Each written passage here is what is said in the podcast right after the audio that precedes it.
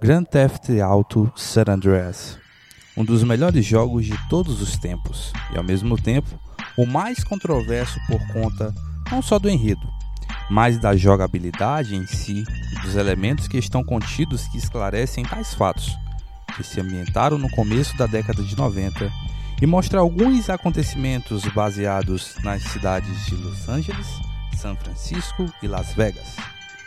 Prêmios e controvérsias à parte, nos deparamos com a primeira imagem do Office Tempene, antagonista da história, dirigindo essa fala para Carl Johnson, protagonista da história conhecido também como CJ.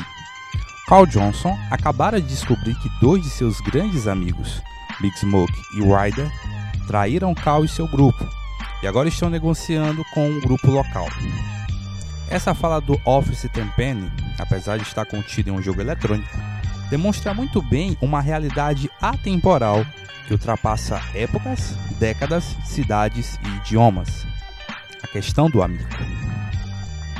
A lealdade que temos como amigo de outrem. A tal frase amigos para sempre está banalizada?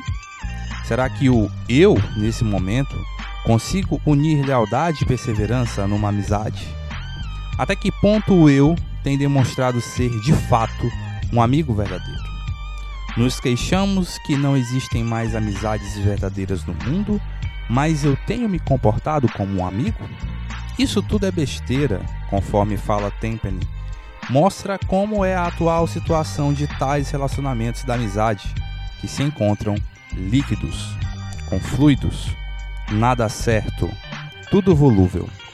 Em vários casos, vale destacar que não são todos, essa liquidez conforme descreve Zygmunt Bauman, se mostra cada vez mais presente, e tais relações se mostram mais frágeis, débeis, beirando mesmo a nulidade real.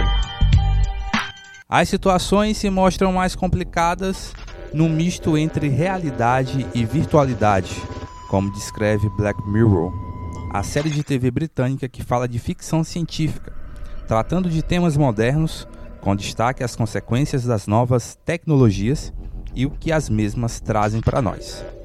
Em especial, o primeiro episódio da terceira temporada, onde as pessoas se avaliam de acordo com uma determinada pontuação, que vai de uma, é a mais baixa, e até cinco estrelas, a mais alta. Tais status quo representam uma sociedade onde as pessoas muitas vezes fingem o que não são e por pura bajulação e bem-estar do ego, as avaliações que umas fazem com as outras demonstram tais fatos. Quem vive uma vida mais sincera, verdadeira, tem sua pontuação mais baixa, mas parece viver bem e sem ligar muito para isso. E vivem de forma autêntica, sem ligar tanto para elogios que, na verdade, trajam uma veste de falsidade e, em nome da fama, se mantém firme. As relações desses tempos muitas vezes se misturam, conforme descreve a série e expõe como muitas relações amistosas se encontram hoje em dia. Diante de tudo isso, vem a pergunta cabal: como andam nossas amizades?